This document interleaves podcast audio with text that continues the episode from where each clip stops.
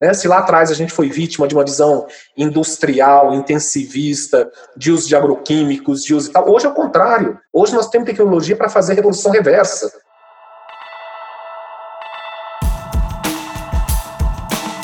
Estamos iniciando mais um Spincast. Eu sou o Zeca Martins e hoje eu vou conversar com Valmir Ortega. Valmir é um sujeito que tem uma jovem uma longa experiência. Valmir foi dos que desenhou o cadastro ambiental rural e a, que hoje é um grande sucesso do Brasil no mundo, com mais de 5 milhões de propriedades registradas. O Valmir é um sujeito com uma formação técnica e científica apuradíssima. E ele agora é um empreendedor numa fronteira super desafiadora, que é a fronteira da economia verde. Com um modelo de negócio que tem nada de blá blá blá e buzz e muita mãos à obra. Eu acompanhei o trabalho do Valmir desde o desenho inicial do negócio. A Belterra, que é a empresa do Valmir, está mirando em áreas de onde muita gente foge. Ela mira em áreas degradadas, muitas delas já em desertificação, para criar ali uma economia florescente. Ele trabalha com o conceito da restauração, mas uma restauração para produção de valor em bens que o mercado possa consumir. Mas mais do que isso, a Belterra é, na verdade, uma, uma empresa que tende à virtualização. Ela desenvolve tecnologia, ela integra essa tecnologia de diferentes formas e de diferentes origens. Ela traz gestão, ela traz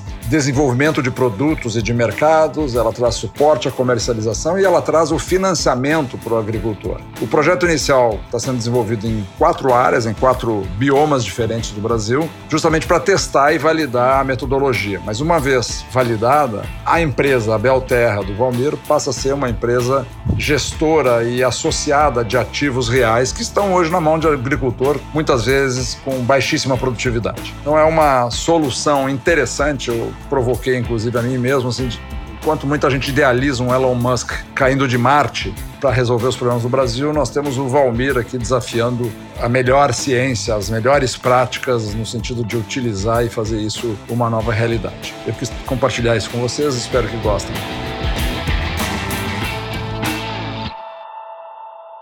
Valmir, bem-vindo. Prazer te receber aqui no Spincast. A gente tem convivido e conversado aí em outros frontes, eu tenho acompanhado o teu empreendimento, eu acho que ele tem uma representação muito importante aí para esse momento em que o Brasil descobre a economia verde, o capital natural. Então, tenho muita curiosidade com essa conversa que nós vamos começar agora. Eu queria te pedir o seguinte: que você começasse se apresentando, porque você é um empreendedor hoje, mas você tem um percurso que tem uma característica própria, porque você já passou por governo antes de ser empreendedor. Então, fala um pouco mais quem é o Valmir Ortega.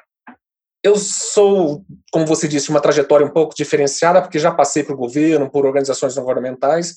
Quando eu terminei a faculdade, na minha cabeça estava claro que eu ia fazer uma carreira acadêmica, estava tudo construído para isso, mas um colega de universidade virou secretário do meio ambiente, me convidou e eu entrei no governo, né, para ajudá-los por seis meses, e esses seis meses viraram 12 anos.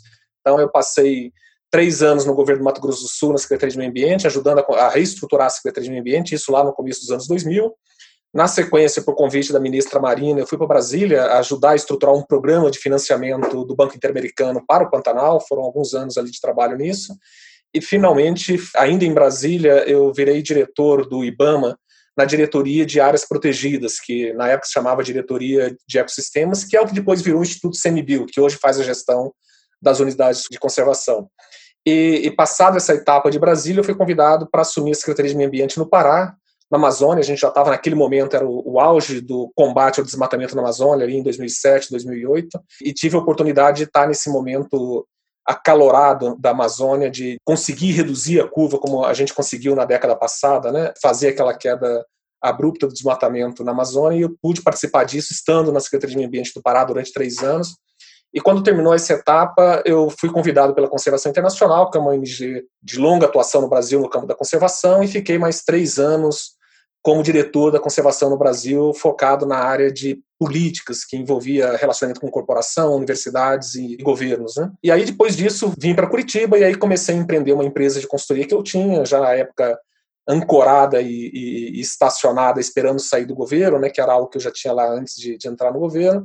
E aí retomei a, o trabalho de consultoria e vivi disso estruturando projetos muito na Amazônia. Quer dizer, basicamente meus clientes né, da, da empresa de consultoria eram organizações sociais da Amazônia. A gente trabalhou com quase todas as grandes organizações da Amazônia, é, captando recursos, ajudando a estruturar programas, estruturando iniciativas, no geral relacionadas a governo, né, porque é, há um desafio no Brasil de uma enorme dificuldade do governo com a sociedade civil. Isso independente de partidos, independente de, de, do momento do país, porque são formas de olhar os mesmos problemas por ângulos diferentes. Né? As ONGs têm uma dinâmica é muito mais de inovação, de experimentação, de validação, e sempre sonhando escalar isso em política pública.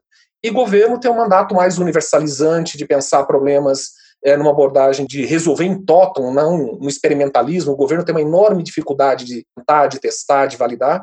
E, no geral, esse diálogo entre ONG e governo era difícil e a gente atuou muito ajudando a construir programas e iniciativas pelo passado, né, na época, por ter passado em governo, entender a dinâmica e a linguagem de governo, mas também por ter um pouco cabeça de ONG pelo forte relacionamento que a gente tinha com a ONG. Então, sei lá, durante cinco, seis anos a gente trabalhou ajudando a construir essas pontes e nos últimos anos que a gente embarcou nessa agenda de empreender novos negócios, aí numa empresa nova que nós criamos, que é Impacto Plus, é uma empresa orientada a estruturar negócios de impacto, um pouco tentando é, suprir uma lacuna para além daquilo que as ONGs são capazes de fazer, que é o campo da inovação, da experimentação, do teste, da validação, mas chega um momento que aquilo que não é possível escalar em política pública, nós temos que escalar como negócios. E aí, para escalar como negócio, gerando impacto, tem que ter um formato novo de pensar, tem que ter um formato novo de fazer, e é isso que a gente vem tentando buscar no Impacto Plus. Quando você se envolveu com o tema ambiental e foi para o Pará, nós estamos falando de uma época que não tinha cadastro ambiental rural ainda, né? Quer dizer, os, os instrumentos para você intervir e criar proteção de áreas ainda eram inexistentes. E explica, quem sabe, para quem não sabe o que é, vamos, vamos imaginar que nosso público é um público interessado, mas leigo. E essa é uma ferramenta muito pouco conhecida de leigos no Brasil, mesmo leigos muito bem informados. É, qual é a importância do cadastro ambiental rural e, e como é que ele se construiu?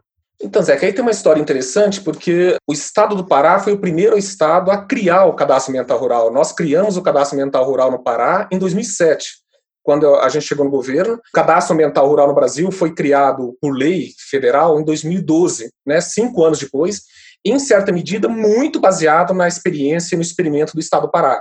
Quer dizer, o Estado do Pará que burilou, digamos assim, o conceito do cadastro ambiental rural e a partir desse conceito é que ele virou lei federal em 2002. E onde que nós nos inspiramos no cadastro ambiental criado no Pará em 2007 para 2008? A gente se inspirou numa experiência anterior financiada pelo Banco Mundial no estado do Mato Grosso, lembrando que eu sou do Mato Grosso do Sul, então, na época que eu entrei no governo do Mato Grosso do Sul, em 99, nós tínhamos muita interação com o estado do Mato Grosso, a gente coordenava um programa junto para o Pantanal, que é dividido entre os dois estados, e, me dediquei muito nesses anos ao Pantanal, e a gente tinha muita relação com o Mato Grosso, e o Banco Mundial, através do Ministério do Ambiente, lá em 96, 97, financiou uma iniciativa de digitalizar o licenciamento ambiental do Mato Grosso a partir de um, do já referenciamento dos imóveis. E o Mato Grosso passou anos desenvolvendo esse mecanismo, aperfeiçoando, mas na minha visão, quando eu fui para o governo do estado do Pará, e já no auge dos, dos esforços que nós estávamos fazendo no IBAMA para combater o desmatamento, a experiência do Mato Grosso tinha algumas limitações. Ela misturava licenciamento ambiental com proteção das obrigações legais dos imóveis rurais. Ou seja, um imóvel rural, com uso ou sem uso, ele precisa proteger reserva legal e APP, áreas de preservação permanente. Isso é intrínseco da existência do imóvel rural. Né? É, além disso, se o imóvel rural executa uma atividade potencialmente poluidora ou potencialmente degradadora, ele precisa ter licenciamento, autorização, outorga, seja lá qual for o, o instituto legal que, que lhe é exigido. Agora, isso são legislações diferentes, são obrigações de natureza diferente, mas no Mato Grosso, no experimento anterior, essas coisas estavam misturadas e o processo era lento, demorava-se dois anos para se fazer uma licença ambiental rural, que era a forma como era tratada no Mato Grosso até 2007.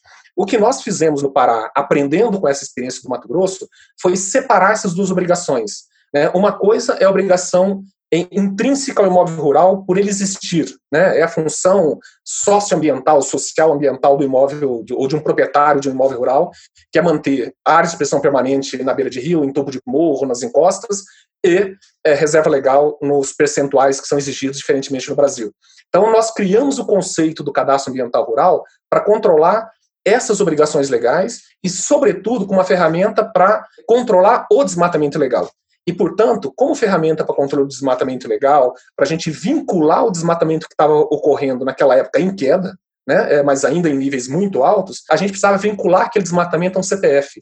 Nós precisávamos identificar rapidamente, a partir de um sistema eletrônico, quem era o autor né, ou corresponsável né, daquele desmatamento. E aí o cadastro foi criado pensando com esse objetivo. Tem que ser uma ferramenta ágil, rápida e que facilmente seja capaz de criar isso. E aí nós criamos o, o, cadastro ambiental em 2008. Claro, a fase inicial foi muito desenvolvimento de tecnologia, de sistema, de software e tal, mas já em 2009, a partir de uma ação conjunta com o Ministério Público Federal, que assinou, que construiu com os frigoríficos o, o que ficou famoso como o TAC né, da pecuária lá no Pará, o TAC do boi, é, em um ano de 2009 para 2010, o Pará fez 50 mil cadastros ambientais rurais do setor da pecuária.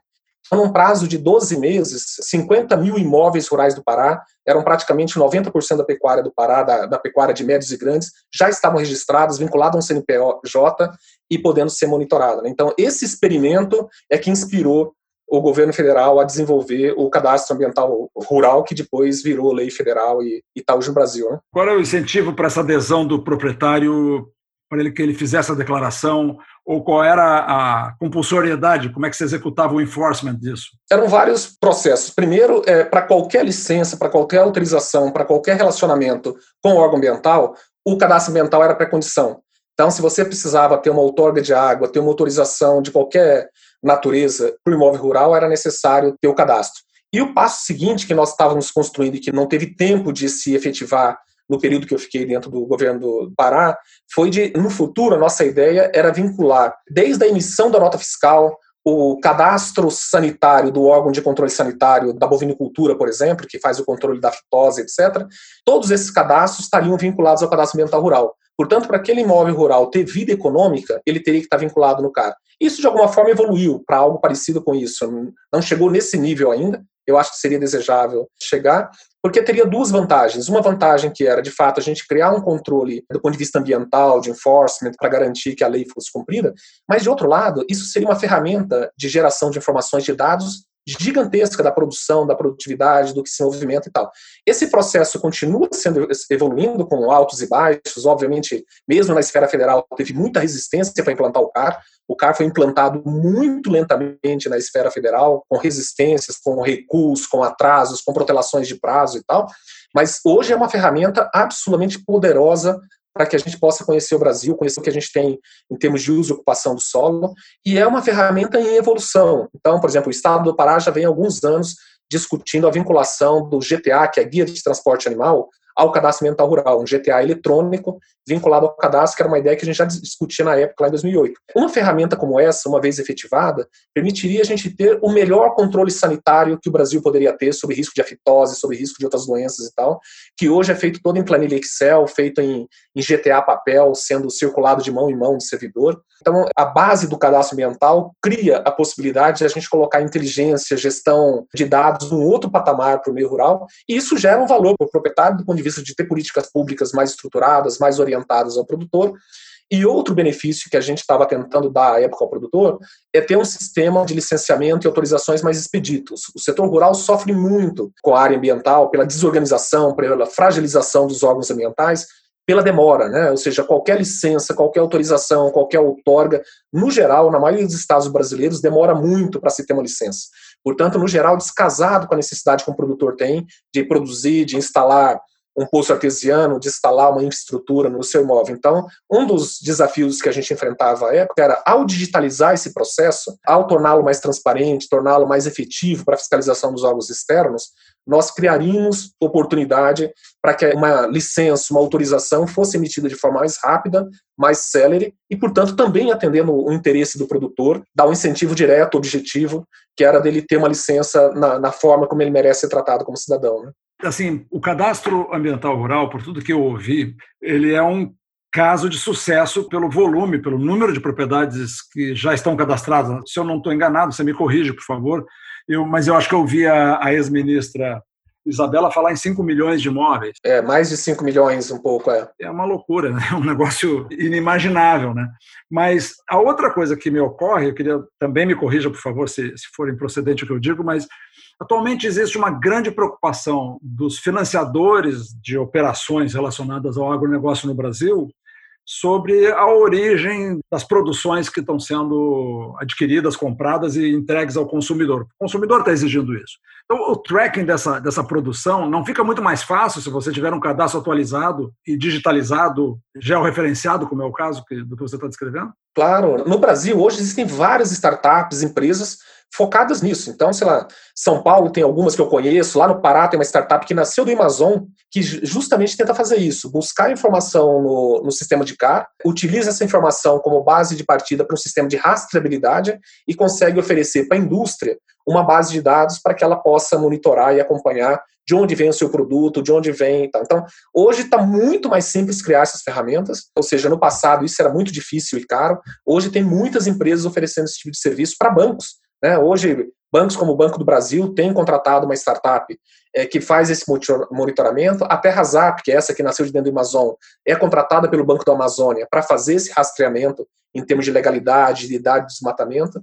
Então, ou seja, a base tecnológica do cadastro ambiental cria uma oportunidade imensa. Agora, a velocidade que a gente tem visto entre o discurso de algumas grandes empresas né, e o que de fato elas apresentam, eu diria que é menos por dificuldade tecnológica e muito mais por receio de mostrar de fato a sua cadeia. Então, tem muitas grandes empresas que têm dificuldade de mostrar a situação da sua cadeia atual e, portanto, precisam ganhar um tempo para tentar melhorar e estão trabalhando, é, né, muitas delas estão tentando trabalhar para melhorar e tal as suas cadeias e, portanto, eu diria que o problema hoje é menos de tecnologia para rastrear e muito mais capacidade das empresas em corrigir as condições em que parte da sua cadeia de suprimento está estruturada. E, de fato, são problemas difíceis de operar. A gente está falando de um país de escala territorial, a gente tem empresas dessas do setor de alimentos, de frigoríficos, laticínios, que trabalham com dezenas ou centenas de milhares de fornecedores. Então, imagino que é monitorar, fazer a rastreabilidade, cadastrar tudo isso e gerar informação em tempo real. Mas eu diria que o CAR é a base para gerar essa informação lá do chão, lá da propriedade, lá do imóvel, e a partir dele a gente pode criar um conjunto de tecnologias assim, que estão sendo criadas essas tecnologias. Né? Indo um pouco a este ambiente, né? nós temos falado muito em proteção da Amazônia, nós temos falado muito em descoberta de modelos de desenvolvimento, além de sustentáveis, que representem realmente impacto, progresso para a região e para a humanidade. Curioso, a Mônica Debola escreveu um artigo nesse final de semana no Globo, dizendo que a Amazônia, com a eclosão dessa pandemia, do jeito que ela está, ela representa não só um ativo da humanidade, mas ela representa também um risco enorme para a humanidade. Então, não dar destino da Amazônia é a gente consentir que ela seja percebida como um risco pelo planeta todo e não como uma oportunidade da humanidade se reconciliar com a natureza através desse grande ícone que é a Amazônia. Queria te perguntar assim, nesse contexto, que é uma das coisas que tem me animado a fazer o podcast bastante enviesado pelos temas ambientais e da Amazônia, você tem essa trajetória toda de mais de 20 anos aí, de ter visto diferentes momentos, alguns momentos assim muito difíceis. Você teve na fronteira aí, Acre, Pará, Mato Grosso, quer dizer, você não estava numa praia bucólica, você estava no meio de áreas de muita tensão. Você hoje tem um olhar mais alentado sobre o nosso futuro em relação à Amazônia? Ou você acha que as dificuldades têm um contínuo, são como aquelas que você conheceu 20 anos atrás? Tem alguma diferença de qualidade no que você nota de novas alianças que estão com as melhores intenções em relação à Amazônia, um recuo das más intenções?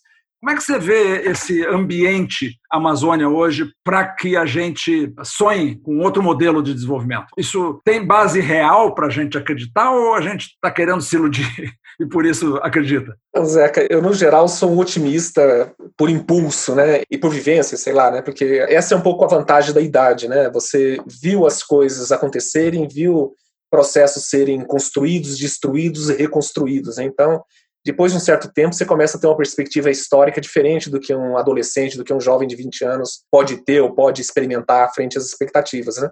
Eu acho que no nosso caso a gente já tem um pouco esse olhar de perspectiva histórica, claro, dentro das, dos nossos limites de uma vida humana, né, que é curta, né, e tal. Mas o que eu percebo é o seguinte: a gente está tendo claros retrocessos de política ambiental no Brasil, assim absurdos, né? Inaceitáveis para o patamar que a gente já imaginava ter alcançado e tal. Então isso é, não tem como negar.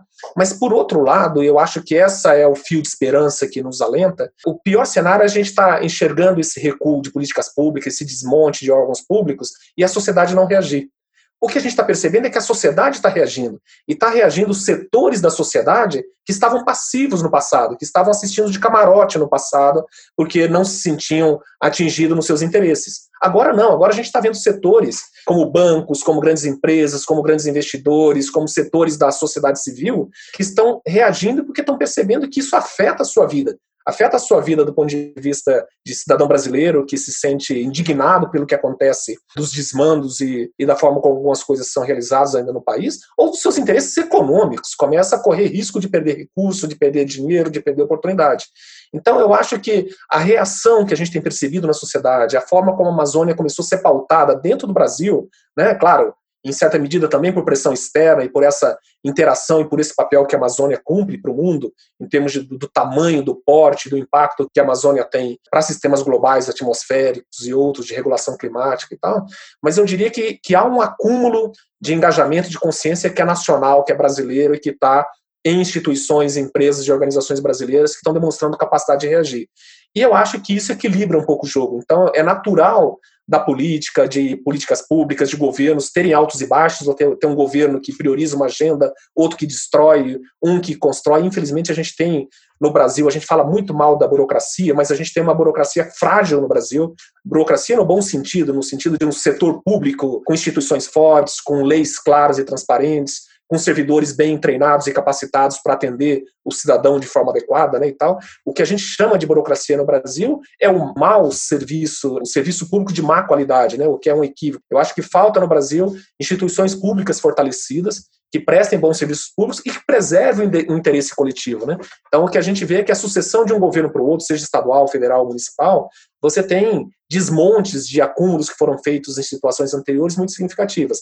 Agora, quando a sociedade é capaz de reagir e a sociedade é capaz de defender interesses coletivos, mesmo que enviesados pelos seus próprios interesses individuais de setores e segmentos, mas esses interesses individuais se somam a resultados objetivos positivos, eu acho que isso vale a pena. A gente está vivendo isso na Amazônia hoje. Então, eu acho que de tudo que eu acompanhei nos últimos 20 anos, eu nunca vi uma mobilização da sociedade civil, de setores privados, tão forte quanto agora. Então, assim, contraditoriamente, a gente vive esse momento de um ataque né, a muito do que foi construído na Amazônia pela sociedade civil, por governos anteriores e etc. Mas, por outro lado, uma sociedade por múltiplos canais tentando reagir, tentando reconstruir, gerando novas oportunidades, buscando novos caminhos. E aí eu acho que o jogo se equilibra um pouco. Vai ter perdas? Tem perdas. O desmatamento disparou de novo, a gente começou a ver desmatamento em padrões como a gente já não via mais desde 2004, 2005, 2006. Isso é uma perda real, a gente não vai voltar essa floresta de pé do jeito que ela era, com a biodiversidade, com a qualidade que ela tinha, mas eu acho que isso está chocando a sociedade, os setores da sociedade, como não chocavam antes. Infelizmente, a gente ainda vive um momento muito polarizado, né, extremado, turvo, né, com notícias e com desinformações que impedem um bom debate, né, mas eu acho que a gente vai se reeducar em saber usar uma informação livre, como as mídias sociais permitem hoje e tal, e saber discutir de forma aberta, dialogando ideias, discutindo opiniões e tal, e com todo o direito de que a gente ouça opiniões divergentes da nossa e que a gente possa contrapor essas opiniões num ambiente que não seja tão polarizado quanto que a gente está vivendo agora. Então, acho que a questão da polarização, da forma emborrecedora como a gente vive hoje, né, nos últimos anos e tal, é um risco. Mas se a gente conseguir superar esse ambiente e construir ponte entre setores que precisam dialogar, entre o setor da agricultura, entre o setor da indústria, setor financeiro, sociedade civil, organizações locais, comunitárias e tal, eu acho que a gente começa a construir uma ponte, pontes, né, para o futuro, não só para a Amazônia, mas para o Brasil, né, que a gente tem que pensar a Amazônia no contexto Brasil, né. Como eu não estava lá no período que você estava, eu vejo esse movimento todo da sociedade, do, do, eu digo do senso comum, não é mais de ativista e de cientista ou de gestores de política pública ambiental. Eu estou vendo o cidadão comum, as pessoas comuns, autêntica e integralmente comprometidas e preocupadas com, com o meio ambiente, porque isso Eu outro dia entrevistei um neurocientista brasileiro que mora em Londres, ele diz assim: isso é o medo do corpo que fala antes da cabeça. É o medo do corpo. A gente está se sentindo ameaçado. A humanidade está sob ameaça. Pessoas jovens hoje que só pensavam no futuro, que só planejavam suas vidas com tudo por acontecer, agora estão com a iminência de conviver com um vírus ameaçador que nasceu de uma alteração ambiental que randomicamente nasceu na China, mas poderia ter acontecido na nossa Amazônia, devastada e alterada. Então, assim, essas pessoas que eu vejo hoje solidárias, eu fico feliz de ouvir de você que isso é um dado novo que nós temos. O que não é um dado completamente novo é um governo obscuro. Este é especialmente obscuro que nós temos e joga realmente de uma maneira terrivelmente reacionária em relação àquilo que já eram conquistas e, e avanços em curso. Mas o governo é um acidente institucional que eu nem diria que equilíbrio, eu acho que o peso da sociedade, inclusive da elite econômica, compenetrada com a sua responsabilidade ambiental, isso é uma coisa que não é um acidente, isso é uma coisa que pode ser uma alteração estrutural. Se a gente olhar a sociedade brasileira, com todas as chances que nós já perdemos de sermos líderes mundiais em alguma coisa, nós ficamos para trás no semicondutor, nós nunca tivemos expressão na área onde eu atuei, era de produção de software, mas quem sabe na economia verde e no, nesta agricultura sustentável a gente possa ser um, um, grande player, até porque a gente já tem a base para isso, né? volume e riqueza já tem. E um outro dado positivo que eu queria também te ouvir, Valmir, assim, eu participo de um grupo chamado Derrubando Muros e nós temos provocado debates entre diferentes. Não faz sentido debater com quem está de um lado só do muro. Há duas semanas atrás fizemos um painel com André Lara Rezende, Gabeira, Beto Veríssimo e o Bernardo Strasburgo sobre a economia do capital natural no Brasil o que ela significa e seus impactos e potencialidades. Na próxima segunda, nós vamos reunir com o agronegócio e a sustentabilidade, ou seja, numa a gente vai da questão ambiental para a economia, produção de valor, nesse novo padrão de desenvolvimento, e na outra evento nós vamos da economia para o meio ambiente. E o que é interessante é que nós estamos utilizando como um fio condutor debatedores que são comuns aos dois painéis. Eu não consigo imaginar isso acontecendo três ou quatro anos atrás, mesmo antes desse governo obscurantista, porque eram setores que não dialogavam. Ah, eu me lembro de amigos meus que falavam aquele pessoal do agronegócio, e o agronegócio falava aquele pessoal que abraça a árvore. E duas coisas muito tolas, que não representavam coisa nenhuma, mas hoje o agronegócio, que tem preocupação com o meio ambiente, eu diria que é um agronegócio que tem mais densidade de capital, tem mais produtividade.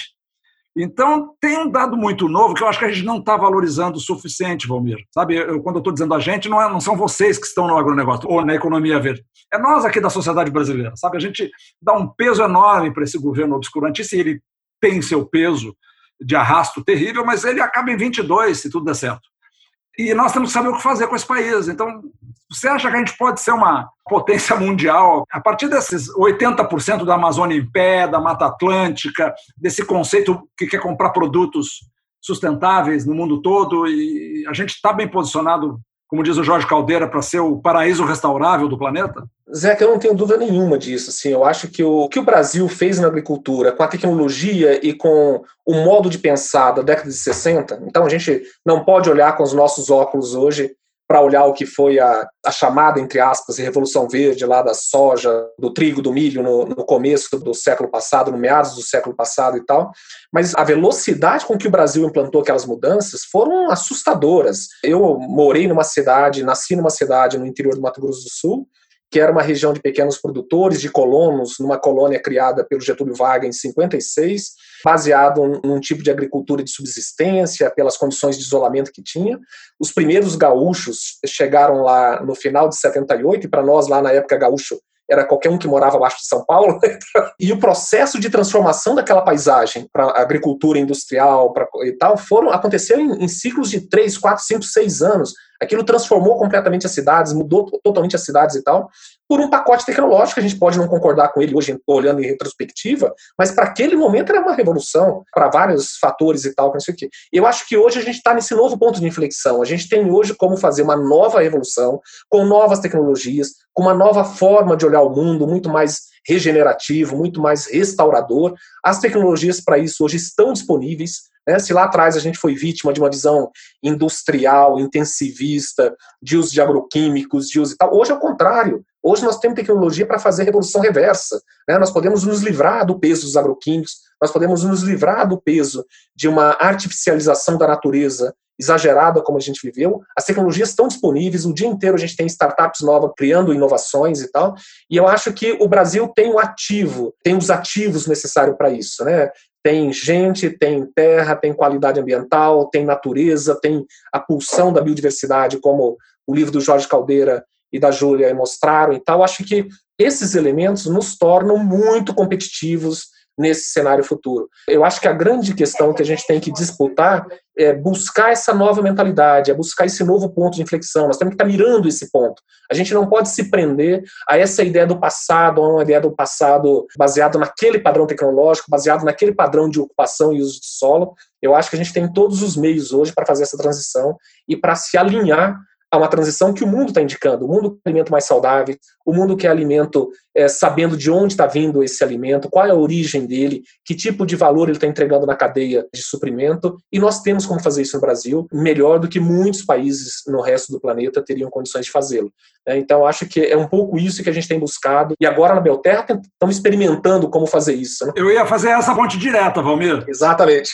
Eu ia te dizer o seguinte: bom, então, Valmir, dada essa história que você está descrevendo, esse é o pano de fundo, você colocou tua energia, teus recursos onde a tua boca dizia para os outros colocarem, né? Exatamente. Você foi lá e assumiu o timão para criar uma startup, que é a Belterra, e eu acho que é muito importante então a gente entender como você concluiu que era até o momento de ser um empreendedor quase standalone, né? Porque você teve já uma plataforma de apoio, felizmente, aí do Fundo Vale. Mas eu sei também que você fez roadshow, você fez tudo o que faz uma startup. E queria que você dissesse também o que é a proposta de valor da Belterra.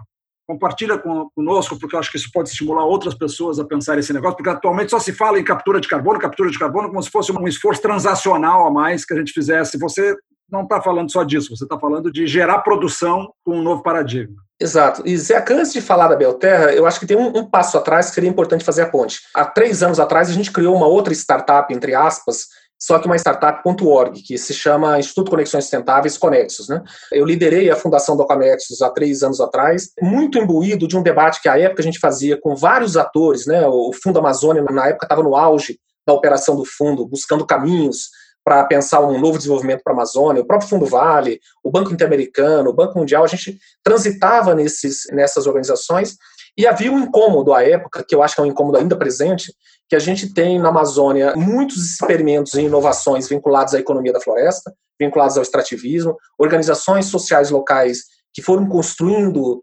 experiências e vivências ao longo dos últimos 20, 30 anos, absolutamente vigorosas, como o ISA, como o IEB, como o ICV no Mato Grosso, como o Amazon, Imaflora, IDESAN e outros, e que criaram uma camada de conhecimento, de relacionamento com o chão da floresta muito denso, mas a gente percebia que havia um gap entre esse chão da floresta, que estava gerando uma dinâmica de aprendizado muito intenso e desenvolvimento, com uma camada de organizações, empresas, fundos de investimento, bancos, que queriam entender como impactar positivamente essa mesma floresta, mas não conseguiam se conectar. E a conexão dessas organizações, desses atores no varejo, era muito cara, muito difícil, com custo de transação. Então, então nós começamos à época a pensar como que a gente cria uma organização intermediária, uma organização que ajude a facilitar essa conexão. E aí a Conexus nasceu disso, uma organização que tenta ajudar a conectar organizações que estão no chão da floresta com oportunidades de investimento, de financiamento. E naquele momento a gente olhava dois desafios. É, um desafio era como a gente usa de forma sustentável os ativos da floresta, conhecimento tradicional de povos e comunidades locais, a organização social dessas comunidades em cooperativas, associações de produtores, cadeias, como que a gente ativa isso e conecta isso com oportunidades de geração de emprego, renda e novos negócios. Isso era um desafio. O outro desafio que a gente já pensava na Conexus na época era como que a gente restaura o que foi destruído, olhando da mesma forma, conectando negócios, oportunidades, investimentos e tal. E eu lembro que a gente chegou a criar na época um experimento chamado LabSAF, que era um laboratório de sistemas agroflorestais, onde a gente tentou conectar empreendedores buscando exemplos, inspirações e tal. E o que a gente encontrou foi muita gente fazendo muita coisa, mas muita gente fazendo empreendedores, né? fazendo quase como um processo de transformação pessoal. Era um executivo que largou a carreira e foi fazer agrofloresta. Era um jovem recém-formado nas melhores universidades do Brasil que, desiludido com o pacote tecnológico do agro brasileiro, resolveu fazer a sua pequena chácara regenerativa, o seu curso de agrofloresta e tal. Esse movimento está intenso no Brasil, está absolutamente disseminado. Agora, haviam é, muitos poucos, mas muito poucos mesmo, negócios mirando escala, negócio mirando crescer rapidamente, impactar o maior número possível de beneficiários, de agricultores, de território, de escala em hectares e tal. E aí foi um pouco mirando essa lacuna, esse desafio que a gente pensou na Belterra. Você está escutando o Spincast, eu sou o Zeca Martins e hoje eu estou conversando com Valmir Ortega, da Belterra. Como você agora vai entrar na Belterra e como ela conecta com esta visão que você criou lá na Conexus, eu queria fazer um registro. Eu conversei com a Karina, que é a diretora atual da Conexus. Então, assim, quem quiser saber mais da Conexus, que o Valmir referiu aqui agora ao longo da conversa, pode buscar a remissão na lista dos episódios aqui do Spincast, está lá, conversa com a Karina, atual diretor. O Valmir ainda é do conselho da Conexus e fundador. Muito bem. Então, foi a partir desta experiência então que você realizou com a Conexus que você viu que havia uma oportunidade aqui para criar a Belterra. Exato, a gente viveu alguns anos ali na Conexus, tanto no processo de criação de ideação da Conexus, junto com uma rede imensa de parceiros com que a gente foi construindo, colocando essas ideias em ebulição, e uma delas era essa de como que a gente gerava uma economia da restauração a gente ativava esse campo de negócios relacionados à restauração florestal, a sistemas agroflorestais, a modelos de agricultura regenerativa e tal. E o que a gente percebeu é que tem muita gente fazendo muita coisa, tem muitas organizações sociais, pessoas, empreendedores experimentando, mas faltava um modelo adequado para ganhar escala frente à realidade agrária do Brasil, frente à, realidade fundiária do Brasil. E aí a gente está tentando agora modelar a Belterra para enfrentar esse desafio. Então, a Belterra já nasce como um negócio de impacto, ela nasce orientada para resolver um problema, e o problema que a gente busca resolver é como gerar oportunidade de restauração produtiva e ecológica de áreas degradadas, de áreas subutilizadas, prioritariamente na agricultura familiar, com pequenos produtores, mas não exclusivamente, porque mais importante do que restaurar um monte de pequenos imóveis é a gente ajudar a restaurar a paisagem, e a paisagem é um mosaico diferenciado seja do ponto de vista fundiário ou social, e é, portanto, é importante que se olhe a paisagem regional num território, numa determinada região, e na Belterra a gente tenta ter esse olhar, mas mais do que isso, a gente está tentando, e fazendo isso na prática, né, não é um exercício intelectual apenas, né, a gente está realizando modelos de contrato, modelos de investimento, modelos de atração de investidores que permitam criar uma plataforma escalável em uma velocidade muito rápida. Né? Então, para você ter uma ideia, a gente lançou a Belterra, do ponto de vista operacional, né, em outubro de 2019, já com o desafio de colocar os primeiros mil hectares de sistemas agroflorestais no chão, já conectado numa estratégia de alavancagem, de busca de investidores e de expansão territorial. Então, a gente já iniciou operando em quatro estados, em três biomas diferentes, né, dois estados na Amazônia, Rondônia e Pará, mas a gente está na Mata Atlântica também, no sul da Bahia, e a gente está no Cerrado, no interior de Minas Gerais. Então, é, nessa fase inicial, como qualquer boa startup, né, o grande desafio é aprender, aprender rápido e aprender como crescer rapidamente. E o que a gente está fazendo é isso. Então, a gente iniciou o arranjo, que não é um arranjo de experimentação com recurso filantrópico, já é investimento, já é negócio, mas a gente nasceu experimentando modelos e testando modelos em diferentes biomas e territórios, com diferentes arranjos de produtores, e agora a gente está calibrando cada um desses modelos. Então, neste ano, por exemplo, a gente vai continuar modelando Rondônia e Minas Gerais, numa escala e numa velocidade menor, mas a gente vai acelerar fortemente Bahia e Pará. E por mais contraditório que pareça, do nosso ponto de vista, é uma operação só, porque a gente está falando de um mesmo conjunto de cadeias de produtos, cacau, açaí, pupunha, jussara, que ocorrem de forma diferenciada num bioma e no outro, mas que fazem parte da mesma cadeia de negócio, da mesma cadeia de, de compradores, da mesma cadeia de produtos ou, ou de arranjo de transformação desses produtos que a gente pode fazer. Então a gente pode juntar dois territórios igualmente ameaçados, porque a gente não pode falar de uma Mata Atlântica né, a gente fala muito da Amazônia, mas o grau de ameaça da Mata Atlântica continua muito alto depois de toda a destruição que a gente já, já promoveu ao longo do, dos últimos séculos sobre a Mata Atlântica. E a gente está numa região da Mata Atlântica onde ainda existe um mega remanescente, que é aquele sul da Bahia, uma das regiões com maior remanescente de Mata Atlântica no Brasil, e a gente está ali se conectando com aquele ambiente né, da cultura do cacau, da cultura de agrofloresta e da cultura de uma paisagem florestal, e aprendendo e acelerando investimentos nesse ambiente. Né?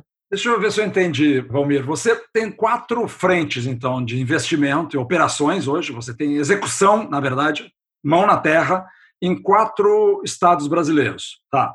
E em cada um deles tem um portfólio de produtos. Tem uma lista de produtos que você desenvolve lá. A expectativa de equilíbrio financeiro vem da venda desses produtos, vem da venda do carbono que você captura, é de um mix disso? Qual é que é o, o modelo de viabilização? No curto prazo, sei lá, nos próximos 5, 10 anos, a Belterra vai se pagar, o negócio da Belterra se paga vendendo produto.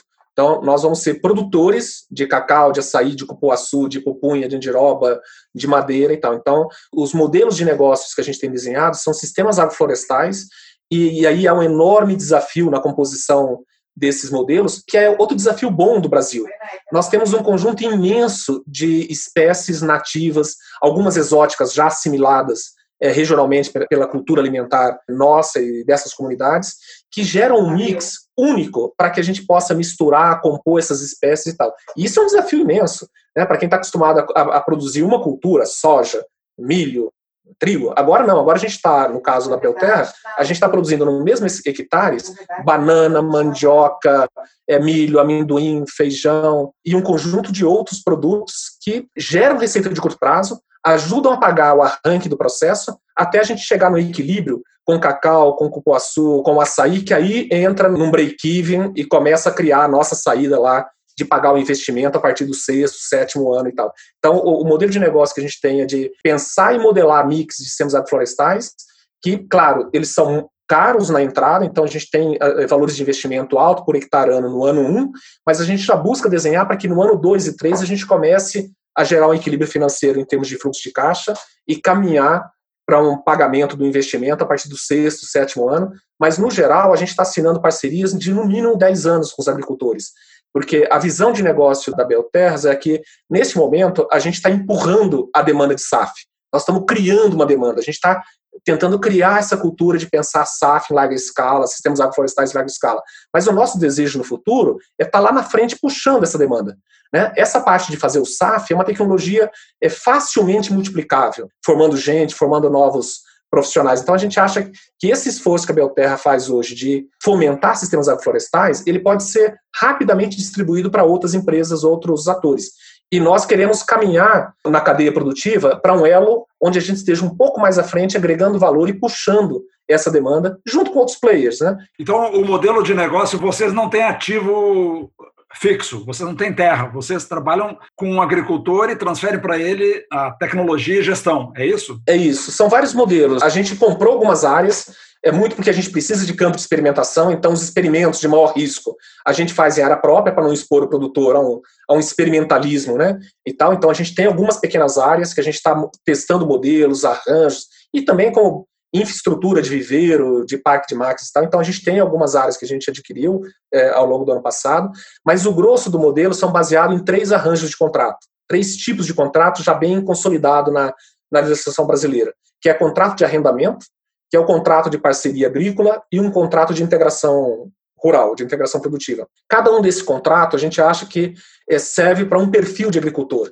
Então, nós temos muito, muitos agricultores, sobretudo na Amazônia, né? a gente fala de agricultura familiar em Santa Catarina, a gente está falando de um agricultor que tem 5 hectares, que tem 10 hectares. Né? Um agricultor na Serra de Santa Catarina que tem 20 hectares é uma propriedade imensa. Na Amazônia, a realidade é outra. Nós estamos falando de imóveis da agricultura familiar em assentamentos rurais que partem de 40, 60, 70 hectares e podem ir até 400, 450 hectares.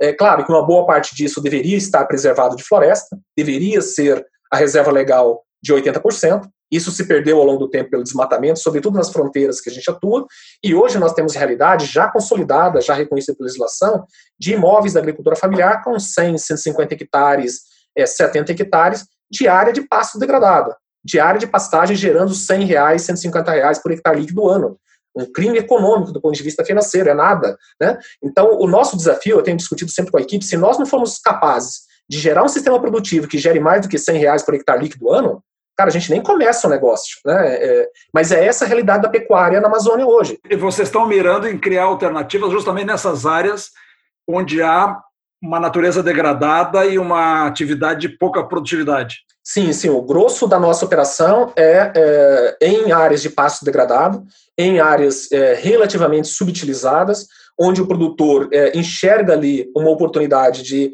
receber um investimento ou de fazer um co-investimento conosco para recuperar aquela área e para colocar um modelo produtivo novo naquele lugar. Por que, que esse agricultor já não fez sozinho? Por que, que ele não saiu de um sistema produtivo de baixa produtividade e migrou sozinho? A gente entende que por três razões. Então, assim, quando a gente olha a rentabilidade de um sistema agroflorestal frente à pecuária, ou mesmo frente à soja, a gente é capaz tranquilamente de competir com rentabilidade por hectare com a soja. Né? Por que, que eh, esse sistema não compete em larga escala? Porque ele é muito mais complexo tecnicamente. Ou seja, você cuidar de boi, depois que você está três, quatro gerações na família tocando pecuária, aquilo você entende aquele processo, a cadeia toda estruturada, o comprador de bezerro vai na porta da tua chácara comprar o bezerro, ou seja, é um sistema todo estruturado e facilitado. Quando você fala de fazer SAF, você está falando de plantar no mesmo hectare banana, mandioca, abóbora, pupunha, cupuaçu, quer dizer, é uma complexidade do ponto de vista de entender a dinâmica dessas culturas, é uma complexidade do ponto de vista comercial e é caro do ponto de vista do investimento. Então a gente entende que tem três barreiras a ser vencidas. Uma barreira técnica, que é de agregar conhecimento e facilitar o acesso a esse conhecimento de uma forma estruturada. Então a Belterra tem, tem feito isso. Parte do pacote intrínseco da nossa operação é capacitar, treinar, preparar o produtor para manejar esse sistema mais de maior complexidade. O segundo é de investimento, ou seja, um sistema agroflorestal como esse custa entre 7 mil reais por hectare de investimento nos três primeiros anos a 30 mil reais por investimento ano. Você tem uma ideia, para formar um hectare de soja está em torno de 5 mil reais. Então nós estamos falando de um investimento por hectare alto para qualquer agricultor, mais ainda para um agricultor familiar. Então, neste caso, a Belterra toma o risco do investimento. A Belterra é que está tomando a dívida com investidores, com bancos e tal, e está assumindo esse risco do investimento. Né? E, e, aí em diversos formatos, né? seja no arrendamento, seja na parceria rural, é um pouco diferente na integração. É, e por fim, um outro desafio que assusta muito os produtores é a comercialização. Porque tudo bem, plantar é difícil, manejar aquele monte de espécies é difícil, mas isso é a vida do produtor. Muitos deles já ganharam experiência nisso e já fazem de alguma forma isso. Agora, comercializar aquele produto no tempo adequado, com valor adequado, é um outro imenso desafio para os quais os produtores, sobretudo os familiares e médios, têm enorme dificuldade. Então, é, a grande capacidade que nós estamos buscando construir na, na Belterra é justamente essa capacidade de conectar com compradores, de conectar com a com ponta de transformação, com a ponta de produtos, em diversos formatos. Nós estamos discutindo desde parceria com grandes traders globais de produtos que conseguem entrar nas cadeias, até com cooperativas locais. A nossa parceria em Rondônia, por exemplo, é com Reca, que é uma cooperativa de 30 e poucos anos lá na Amazônia, que tem uma indústria de processamento de alimentos, pouco de frutas, óleos, e o que a gente está fazendo com eles é basicamente a gente mapeou qual era a capacidade ociosa da indústria deles, que é grande, porque eles fizeram um investimento em ampliação da indústria com recursos do Fundo Amazônia, anos atrás. O que a gente está fazendo agora é, a gente fez uma parceria, nós vamos ocupar a capacidade ociosa deles. Então, nós vamos plantar SAF para encher a indústria de capacidade ociosa e uh, para ocupar a capacidade ociosa da indústria, né, superar essa capacidade ociosa e uma parceria comercial para ajudar a vender esse volume de produção novo que vai ser gerado a partir da nossa parceria. Então a gente não está criando uma nova empresa de comercialização, a gente está fortalecendo um parceiro, um elo local, né, nesse caso do REC em particular. Em outros territórios não, em outros territórios nós comercializamos direto com a trader, né? Interessante. Você na verdade é um grande arquiteto, né? Se eu estou entendendo bem, você está olhando lá para o produtor e dizendo para ele, olha, Aqui tem tecnologia e método, então você vai funcionar em alguma medida também com a tradicional assistência técnica. Mas o, o problema dele não é só assistência técnica, porque ele vai aprender e aí depois ele é autossuficiente. Mas ele ainda vai continuar com um problema, dois, de financiamento, e você está entrando tomando esse risco, e de distribuição e valorização daquele produto, porque se ele for ali entregar um produto por um valor, vai vender por preço de commodity qualquer e não como um produto verde, orgânico, etc., você assumiu como uma liderança, não vou dizer a palavra tutela ou a mentoria, de converter esse cara que está lá produzindo do jeito que ele sempre conheceu. E quando você diz assim, ah, é difícil para ele, é muito difícil, Valmir. As empresas quebram, Valmir. As empresas quebram sem mudar modelo de negócio. Isso é, é assim, você olha daí um Magazine Luiza e vê o sucesso que é no varejo, a gente não olha todos os outros que ficaram para trás, foram quebrando ao longo do tempo, que é a maioria, que é a maioria. Então você pega lá um agricultor pouco acesso à informação, uma renovação de modelos dos vizinhos dele que não está acontecendo. Você chega lá bate na porteira e diz: Olha, eu tenho uma ideia boa para você. Você tem que ter mais do que só ideia boa e assistência técnica. Para deixar claro para quem nos ouve aqui sobre o desafio da Belterra, ele tem que converter um modelo de produção tradicional de baixíssimo valor que acontece numa área degradada hoje, de, de, de, natureza violada, já de pastagens, onde devia ter floresta. Então, ele tem que chegar na, naquele cara e convertê-lo. Segundo, ele tem que entrar com o risco, com a exposição financeira, que esse agricultor não tem, não só talvez interesse, mas talvez nem condições de, de ter colaterais para isso. E terceiro, mais importante, eu diria, você é o elo de ligação com o mercado. Então, esse é um modelo, assim, muito interessante e muito ambicioso. Né? E a tua ideia, Valmir, é, uma vez superado essas provas de conceito em quatro áreas que você está executando no Brasil, você aprender e tentar criar um modelo, digamos assim, onde uma unidade da Belterra se multiplica em muitas áreas, muitos lotes, diferentes composições de agrofloresta pelo Brasil, é isso? É, isso, mas a gente não vai ter muito tempo para aprender, digamos assim, para testar. Então, a gente já está partindo nesse ano para um volume de escala bem razoável, Zé, e já, já estamos fazendo contratos e parceria para um volume de crescimento muito, muito rápido. E claro, não é uma aventura, a gente está calculando bem o risco, e eu acho que esses aspectos que você comentou de comercialização são os desafios maiores. Ou seja, a parte técnica de implementação, de produzir, já há muito conhecimento no Brasil. A gente está agora fechando uma parceria com a Embrapa em escala, construindo o termo de cooperação. A gente está se conectando com o que tem de melhor na técnica para nos ajudar e acelerar o nosso aprendizado, etc. Mas esse é um desafio que a gente acha que a gente supera. Você está dizendo que vocês estão fazendo uma aliança com a Embrapa para isso? Sim, sem dúvida, sem dúvida. O ativo que a Embrapa tem é, é inestimável, né? E, sobretudo, por um desafio que é intrínseco aos SAFs. É, a gente está fazendo algumas apostas né, em termos de mercado, né? Ou seja, no curto prazo agora, a gente acha que a gente pode ter um crescimento com o cacau razoavelmente rápido. O Brasil já produziu 400 mil toneladas de cacau e hoje produz 200 mil por conta da vassoura de bruxa. E o Brasil sumiu, ele virou traço na estatística global de produção de cacau. O Brasil importa 100 mil toneladas de cacau. Importar 100 mil toneladas de cacau significa que nós poderíamos plantar 100 mil hectares de cacau no Brasil. Né? A produção média no Pará, que é o maior produtor em termos de produtividade, é de 900 quilos por hectare. Então, se nós plantássemos 100 mil hectares de cacau, que é uma imensidão de cacau, a gente deixaria de ser importador. Para virar exportador, como nós éramos na década de 80, nós precisaríamos plantar mais 200 mil hectares. Então, a gente tem algumas apostas que são relativamente seguras, digamos assim. Né? Já é bem dominado, tem mercado, tem um mercado crescente. O açaí é uma outra cultura que, se você olha a curva entre o crescimento da demanda e o crescimento do, do preço, é assustadora, né? Ou seja, a demanda tem crescido uma velocidade que a oferta não tem sido capaz de, de atender. Então, existem produtos da nossa sócio-biodiversidade que oferecem boas oportunidades. Agora, a gente não vai plantar uma monocultura de cacau. A gente vai plantar mais um monte de espécies juntos. E aí é que o problema começa a aparecer. E por isso que a Embrapa é tão importante no nosso arranjo. Por exemplo, uma espécie que é chave para gerar receita no curto prazo, porque o cacau começa a produzir para valer a partir do quarto ano. Né? No quinto ano, sexto ano é que ele chega no ótimo produtivo dele. Então, como que eu faço para segurar o caixa no ano 1, um, no ano 2, no ano 3? A gente tem que segurar o caixa no ano 2 e no ano 3, especialmente, né? porque a rodada de investimento banca o ano 1. Um. O ano 2 e o ano 3, nós temos que sustentar a caixa com receita da mandioca, da banana, do feijão, do abacaxi. E aí começa a ter um problema. Porque cacau eu posso plantar 10 mil hectares. Abacaxi eu não posso plantar 10 mil hectares num território novo. Banana eu não posso plantar 10 mil hectares no, num território novo. Mandioca, no Pará, talvez eu possa plantar 10 mil hectares, porque o Pará compra farinha de, de mandioca, milho de mandioca aqui do Paraná. O Pará é um importador de subprodutos. Né? É, é um grande produtor, mas é ao mesmo tempo um importador.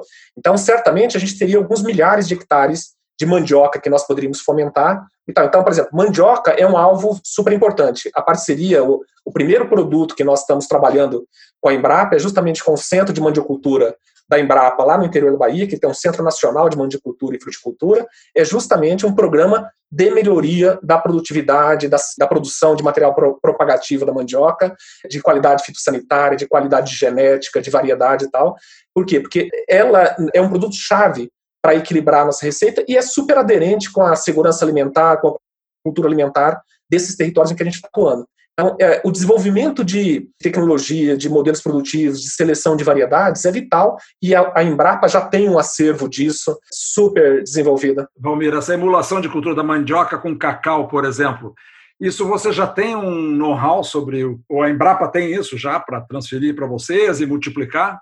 Isso já está relativamente dominado, esse conhecimento, ou é um experimento ainda? Não, eu diria sim que o básico está relativamente dominado, e não só pela Embrapa, claro, a Embrapa tem uma contribuição imensa, mas a gente tem alguns cases no Brasil que já são, que a gente está falando de 30 anos, de é, quase 40 anos. Então, se a gente for falar só de Amazônia, eu diria que tem dois cases na Amazônia que são duas grandes escolas de sistemas agroflorestais. Uma é o RECA, que a gente está lá dentro junto com eles. Tá? O RECA tem mais de 30 anos. O RECA começou no começo dos anos 80, fazendo sistemas agroflorestais, aprendendo sozinho.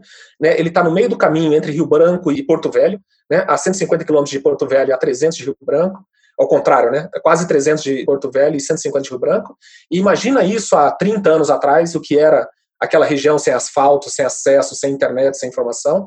E essa comunidade desenvolveu um jeito de fazer próprio, de produzir de forma diversificada, e é um case de sucesso. E nós estamos lá aprendendo com eles. A gente está desenvolvendo, a gente está levando técnicas novas, a gente está levando um novo olhar de gestão de negócio, de gestão do empreendimento e tal, mas a gente está aprendendo e tal, olhando o que eles fizeram nos últimos 30 anos. No Pará, a gente tem a experiência da Canta, que é a cooperativa mista de Tomiaçu, que é uma comunidade japonesa que foi para lá no início do século passado é, plantar pimenta do reino e que, enfrentando as dificuldades da pimenta do reino, desenvolveu um sistema de sistema agroflorestal próprio, né, com mix de produto que eles foram compondo, e que é outra escola e outra inspiração e tal. Então, eu diria que nós temos boas inspirações e tal, para fazer o básico, para fazer essa composição entre a mandioca, a banana, o cupuaçu, a pupunha, o abacaxi, o cacau e tal. Agora, o nosso mix de produto, digamos, se a gente estivesse falando de uma receita, o nosso mix de ingrediente é tão grande que a gente se sente atentado a estar o tempo inteiro criando. E aí entra o experimentalismo. A gente tem muitas oportunidades de desenvolver novas cadeias de produto, de testar novos produtos, de valorizar a diversidade que a gente tem na Amazônia, na Mata Atlântica, no Cerrado, e é aí que a gente mira o futuro. Então a gente acha que tem uma aposta de futuro de novos produtos. Então a gente está, no caso do Cerrado, testando novas espécies, testando novas aplicações, mas a gente, por enquanto, tem que apostar naquilo que gera caixa para a empresa e manter ela em pé. Então a gente está equilibrando os dois pratos. Um que é criar uma empresa que seja rentável e que atraia investimento, mas de outro, fazendo algumas apostas no futuro em espécies, em composições que possam alavancar o crescimento daqui a 10 anos, daqui a 15 anos. Né? E imagino, Valmir, que vocês também, quando estão fazendo estudo, sobretudo sendo você quem você é, com a sua trajetória, você está sempre pensando nesta lógica da microeconômica da empresa ser sustentável, mas também você está com uma outra página na tua cabeça sobre as externalidades que você vai provocar com a tua empresa e com essa multiplicação desse modelo. E eu presumo que essa outra página seja tão importante quanto a primeira quando você fala com investidores. Imagina um fundo que foi formado com gente que botou dinheiro porque quer investir nesse tipo de economia. Ele quer saber as duas páginas. Ele quer, obviamente, que essa empresa não seja uma aventura não sustentável economicamente, mas também não adianta ser sustentável economicamente se ela vai ter soma zero no impacto ambiental. Como é que está essa conversa? Vocês, eu estou imaginando que em tempos normais, uma vez que vocês entrem em regime, a empresa já esteja rodando, transferindo tecnologia, com a tecnologia social necessária para abrir novos canais comerciais no mundo, talvez essa seja a principal missão que vocês venham a ter logo ali. Bom, como é que é essa conversa com o investidor? Porque esse investidor não precisa olhar só para o Brasil, você está produzindo no Brasil, mas você está buscando uma prática que interessa ao planeta. Como é que é a tua visão? Como é que é a tua estratégia, a tua ambição? Esse diálogo já está acontecendo, Zé. Hoje nós fechamos uma nova rodada de investimento com um fundo aqui no Brasil e estamos negociando o fechamento de uma rodada com um fundo americano. E desde o ano passado a gente está conversando com outro fundo europeu, um Climate Fund, que investe em carbono, que a gente está desde o ano passado explorando possibilidades junto com eles. Então, eu diria que há um interesse local de investimento e, e a gente vem sendo abordado e está construindo alguns arranjos para isso, e já fechando contratos de investimento para isso, e tem muito interesse internacional, tem muita busca. Alguma dessas informações pode ser divulgada aqui ou não? Pode. A gente está fechando a segunda rodada de investimento com o Fundo Vale, por exemplo. Então, a segunda rodada com o Fundo Vale, depois da primeira do ano passado, já está negociada, já está pactuada, a gente já está em ritmo de implementação com o investidor, com esse fundo americano, ainda está protegido por um termo de confidencialidade, até que a gente assine o contrato e anuncie, mas é um grande fundo global ligado a uma grande corporação da cadeia de alimentos, de produtos e etc. tal global e que busca caminhos novos para investir em impacto climático. né, como gerar um carbono florestal de qualidade que gera impacto sobre positivo, né, sobre comunidades locais, pequenos agricultores e tal. Então tem todo esse esse filtro que você colocou, né, ou seja, não basta qualquer tipo de impacto, não basta dizer que eu estou gerando renda, que eu estou melhorando a vida das pessoas na Amazônia, não, tem que gerar impacto ambiental relevante. E eu acho que no caso do SAF essa é a parte mais simples, né, porque a gente está pegando terra degradada e está recuperando um sistema produtivo regenerativo, essa é a parte simples de explicar. A parte difícil e cuidadosa que nós estamos nos dedicando bastante é na parte social e cultural. Ou seja, a gente não quer trazer modelos produtivos que sejam desconexos com a cultura alimentar dessas comunidades locais, que sejam desconexos com o modo de organização e produção desses produtores locais. É claro que sempre há espaço e toda cultura é dinâmica, né? essas culturas também são dinâmicas e vão aprender novas técnicas, incorporar novas técnicas, mas há um respeito né, de interação e diálogo com esses agricultores familiares para não introduzir um modo de relacionamento, de operação que seja divergente com a expectativa deles. Eu acho que o maior risco que nós temos, e esse é um cuidado que a gente está tomando muito forte, é de deixar claro que, embora seja uma relação de uma empresa com uma comunidade, com um produtor, né, há um respeito claro na construção da autonomia do produtor como dono da terra, como dono do seu destino produtivo e de quais caminhos ele quer seguir, e que nós somos um parceiro para crescer junto. Né? Quer dizer, o nosso primeiro cliente, que tem que estar tá feliz com a relação conosco, não é a trader que vai comprar o nosso produto, é o produtor que está produzindo junto conosco. Né? No meio rural brasileiro, a gente brinca, eu, eu cresci numa cidade pequena, no meio rural, meu pai é agricultor e tal. No meio rural se diz que a melhor transferência de tecnologia é olhar o outro lado da cerca, é ver o que o meu vizinho está fazendo, é aprender com o meu vizinho, é aprender que tá. Então, se nós não tivermos sucesso no relacionamento com os produtores, se os produtores que são nossos parceiros não tiverem satisfeito com o padrão de relacionamento que nós estamos estabelecendo, a gente vai perder chance de crescer no segmento. Ou seja, esse processo é muito rápido e tal. Portanto, a gente está tomando muito zelo em identificar qual é o melhor formato de relacionamento, qual é o tipo de contrato que garanta os direitos e a, e autonomia desse produtor, mas ao mesmo tempo que a gente tem uma relação comercial, não é uma relação de assistência social, não é uma relação de filantropia, é uma relação de negócio, tratando aquele produtor como um ser autônomo, como uma pessoa capaz de decidir, crescer e se desenvolver, né? Uma última palavrinha assim educativa que eu acho que está sendo essa nossa conversa hoje, Valmir. Você só agora no final falou do interesse deste fundo pela captura de carbono mas o teu modelo, você falou antes, está desenvolvido em cima da venda do produto. Então ele vai ficar de pé vendendo produto. Né? Você tem uma ideia ao longo do tempo, sei lá, em cinco anos, qual seria o mix assim de receita obtida pela captura de carbono e qual seria o mix da venda de produto? Ah. Então, essa é uma contradição nossa, minha, pelo menos por enquanto, que, que talvez até mude. Né? A expectativa que eu estou projetando, Zé, é que o carbono não tenha uma participação relevante. Relevante do ponto de vista percentual, não seja o carbono que sustente o negócio. Por quê? Porque se o carbono for sustentar o negócio, ele tem que ser caro. Né? E eu acho que um carbono caro, ele joga contra o planeta. E joga contra a, as florestas. Por quê? Porque se eu tiver um carbono muito caro, e a gente tem visto vários produtores, organizações lutando para ter um carbono a 20 dólares a tonelada, a 30 dólares a tonelada. Acontece que um carbono florestal, né, um carbono de agricultura, um carbono regenerativo, a 30 dólares a tonelada, ele se torna pouco competitivo com a tecnologia na indústria. Compensa a indústria pegar o dinheiro que ela precisa abater de carbono e fazer uma inovação tecnológica na indústria, criar uma solução artificial de sequestro de carbono. Ou seja, se o carbono florestal for muito caro, você joga esse dinheiro para o outro campo, que é, que é importante, que precisa ser desenvolvido. Nada contra ele. Agora, para a gente capturar uma fatia relevante desse carbono para a floresta, ele tem que ter um ponto de equilíbrio. Ele não pode ser muito barato para que não, não tenha nenhum impacto para o agricultor, ele tem que ter um impacto tal, mas ele não pode ser muito caro para não jogar contra o planeta. A gente não quer especular com carbono, né? porque eu acho que especular com, com carbono, em alguma medida, pode ser jogar contra o planeta. Né? O nosso desafio é, nós temos que ter um modelo de negócio que pare de pé e que o carbono contribua para gerar impacto adicional, complementar para os produtores e para o negócio.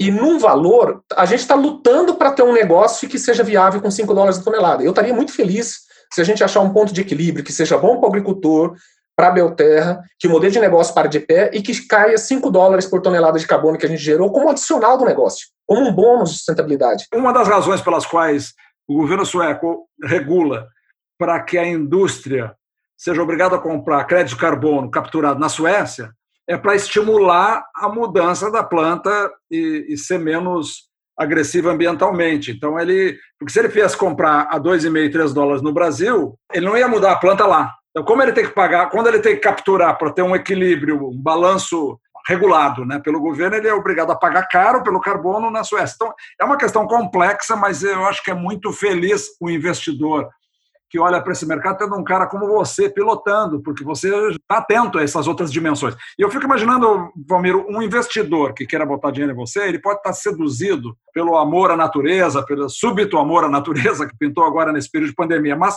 em algum momento ele vai ter uma crítica, vai dizer, não, não, peraí, esse pessoal está ganhando dinheiro basicamente na captura de carbono e botando o preço do carbono para cima, isso tem um, um efeito reverso ali na frente, que isso vai gerar a própria inviabilização do negócio, porque essa fonte vai secar. Esse investidor animado agora vai desanimar ali adiante. Então você aparentemente já computou esse, esse ponto aí, que é realmente sofisticado, não é uma coisa trivial. É, para você ter uma ideia, toda a parte de modelagem financeira que a gente tem feito, a gente tem mergulhado muito nisso, a gente tem feito um esforço de modelagem financeira dos arranjos, das composições de SAF, que espécie que entra, que espécie que sai, quando sai, de que forma sai. A gente está fazendo toda a modelagem sem considerar o carbono. Né? Ou seja, o negócio tem que parar em pé antes do carbono. Ele tem que dar uma taxa interna de retorno que, seja aceitável para um investidor antes que, do carbono. O que, que, é essa taxa interna de retorno? O que, que é o tiro do, do projeto teu? É, o número mágico é 15, né? Que a gente tem trabalhado. Tem modelos que estão variando entre 11 e 15, e tem modelos que ultrapassam 20. Né? É claro, toda vez que ultrapassa 20, 25, todo mundo olha desconfiado, né? Não, tá bom demais para ser verdade.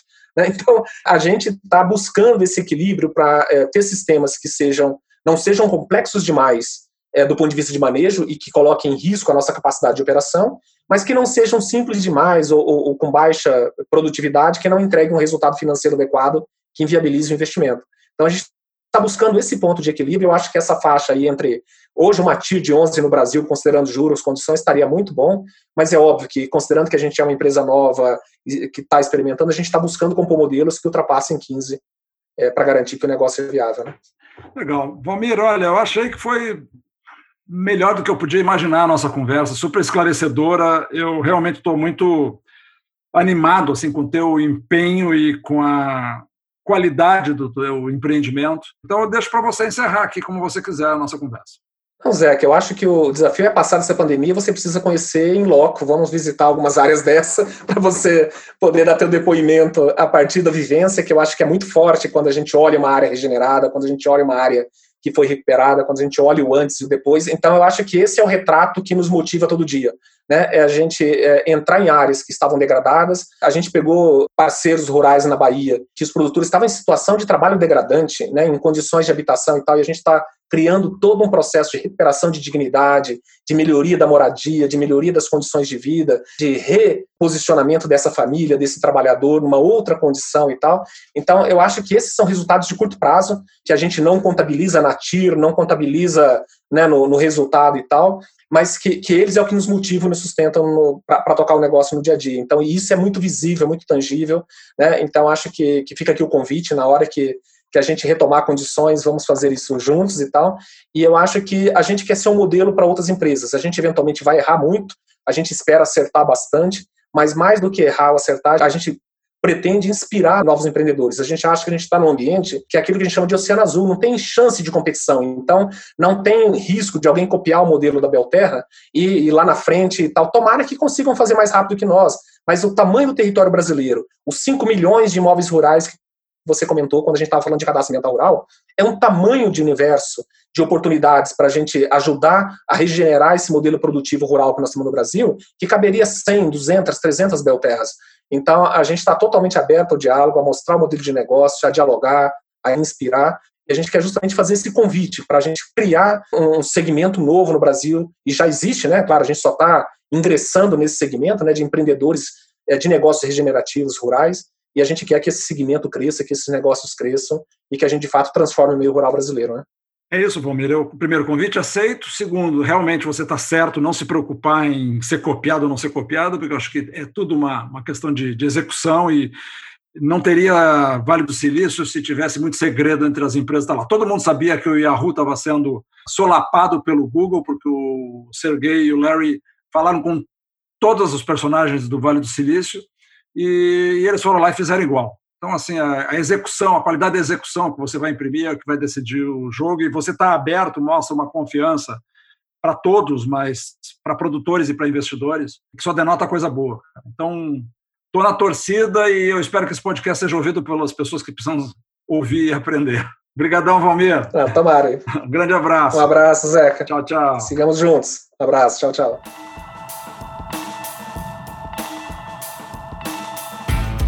Esse foi mais um Spincast. Eu sou o Zeca Martins e hoje eu conversei com Valmir Ortega, líder da Belterra. Esse episódio foi editado pela Marina Tabajara Brilman e pelo Leonardo Braga, do Ocorre Lab.